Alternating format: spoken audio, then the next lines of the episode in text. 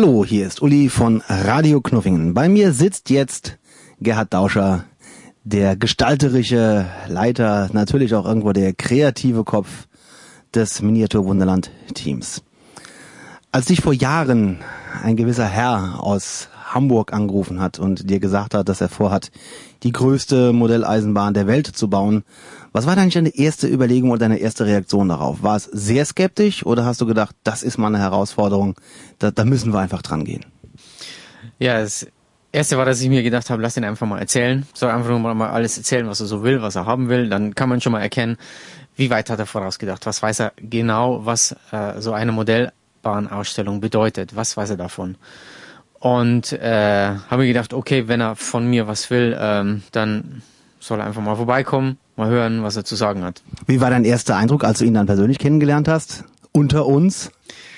Ja, das äh, Witzige war, dass er, das hat mich als erstes schon mal komplett überrascht. Er kam von Hamburg mit dem Zug nach Kerkhofen, da steht meine Werkstatt. Und das ist wirklich ein Dorf, das findet man gar nicht mal so einfach auf Google Earth. Und da muss man viel Zug fahren, viel Bus fahren, bis man dann mal irgendwo dann an der Scheune steht, wo ich dann meine Werkstatt habe. Und das habe ich schon mal überrascht, wenn jemand von Hamburg gleich am nächsten Tag bei mir vor der Werkstatt steht, dann hat der richtig ernst was vor und dann bei dem persönlichen Gespräch habe ich ganz schnell festgestellt, dass äh, Freddy schon genaue Zahlen im Kopf hatte. Der wusste Stückzahlen, der, hat's, der wusste mit Digitalelektronik Bescheid, der wusste, was Quadratmeter Flächen eventuell kosten könnte. Er wusste, dass man Leute einstellen muss. Er wusste, dass Mieten Haufen Geld kosten, dass so eine Ausstellung Strom braucht.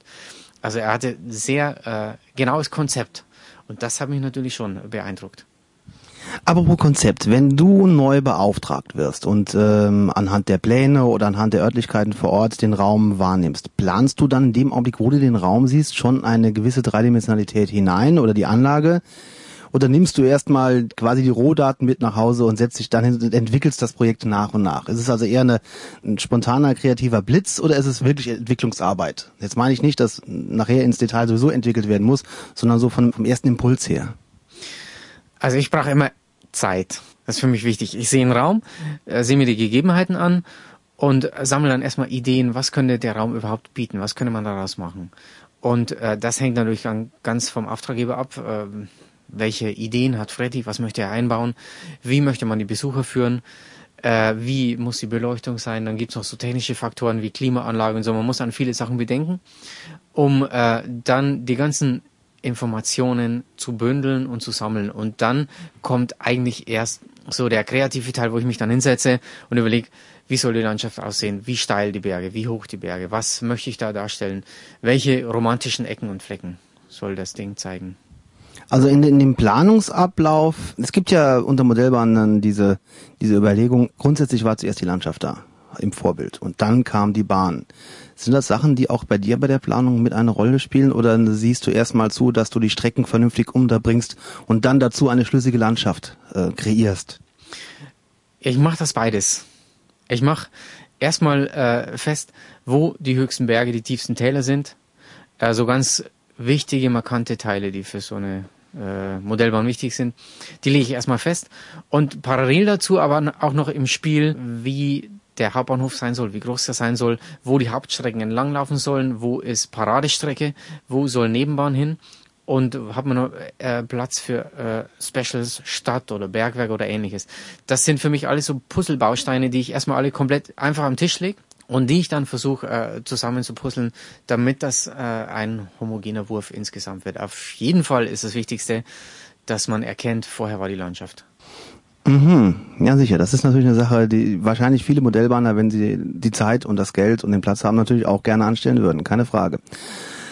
Du hast ja oder du bist ja in der in der Modellbahnszene kein Unbekannter und bist auch schon etwas länger auf diesem äh, Terrain unterwegs. Gibt es denn für dich noch modellbahnerische Herausforderungen oder Wunschthemen oder eine technische Herausforderung, wo du sagst, das wäre mal was, was es in der Form entweder noch nicht gegeben hat oder vielleicht schon gibt, aber nicht in der Art und Weise, wie ich es mir vorstelle?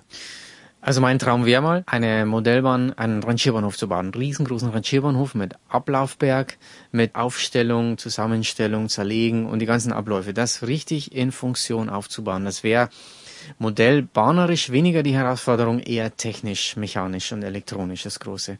Für mich persönlich wäre modellbauerisch interessant, Afrika zu bauen. Das ist mein großes Themengebiet. Da würde ich ja sagen, bestehen hier noch richtig gute Chancen. Jetzt aber mal ins Gegenteil gedacht. Gäbe es denn auch Anlagenthemen, wo du von vornherein sagst, da lass ich die Finger davon, weil es mir von meiner Art her widerstrebt oder weil du das Thema nicht als wirklich interessant betrachtest. Gibt es irgendwas, wo du sagst, nee, das würde ich lieber nicht machen wollen? Nee. Ich habe nichts, was ich nie machen würde. Dann natürlich noch eine Frage, die wahrscheinlich viele beschäftigt, die sich mit dem Hobby auseinandersetzen. Wie wird man beruflich zu einem doch definitiv erfolgreichen und auch qualitativ hochwertigen Modellbahner. Ist das ein Berufswunsch von dir gewesen, den du quasi mehr oder weniger verfolgt hast, oder bist du dazu gekommen wie die berühmte Jungfrau zum Kind? Also, was ich schon immer geliebt habe, war, äh, mich in der Natur rumzutreiben. Romantische Eckchen habe ich mich gesucht, Felsnischen, enge Täler oder so Schluchten. Das hat mir schon immer Spaß gemacht. Ich habe mich da irre wohl gefühlt. Bin da viel als Kind und als Jugendlicher unterwegs gewesen.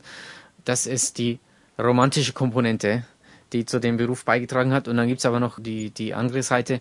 Ich war schon immer ein begeisterter Bastler. Ich musste immer irgendwas in der Hand haben, Schraubendreher. Ich musste alles zerlegen zu Hause und wieder, wenn es ging oder auch wenn es nicht, nicht mehr ging, wieder zusammenbauen. Und hatte ganz viele Ideen schon immer als Kind. Alles Mögliche, aus einfachen Dingen irgendwas zusammen zu basteln und zu schrauben. Und daraus habe ich dann meinen Beruf gewählt, Werkzeugmacher, habe dann gelernt, in der Metallbranche Präzision, präzise zu arbeiten, genau zu arbeiten. Und dann, das hat sich ergeben, bei einem Modelleisenbahnhersteller als Werkzeugmacher gelernt und gearbeitet und habe dann gewechselt in den Modellbau. Denn was mir da besonders gefallen hat, einfach die Landschaftseindrücke, die ich bei meinen Wanderungen und so gesammelt habe, im Modell umzusetzen. Super, Dankeschön. Das war Gerhard Dauscher und das war Uli für Radio Knuffingen.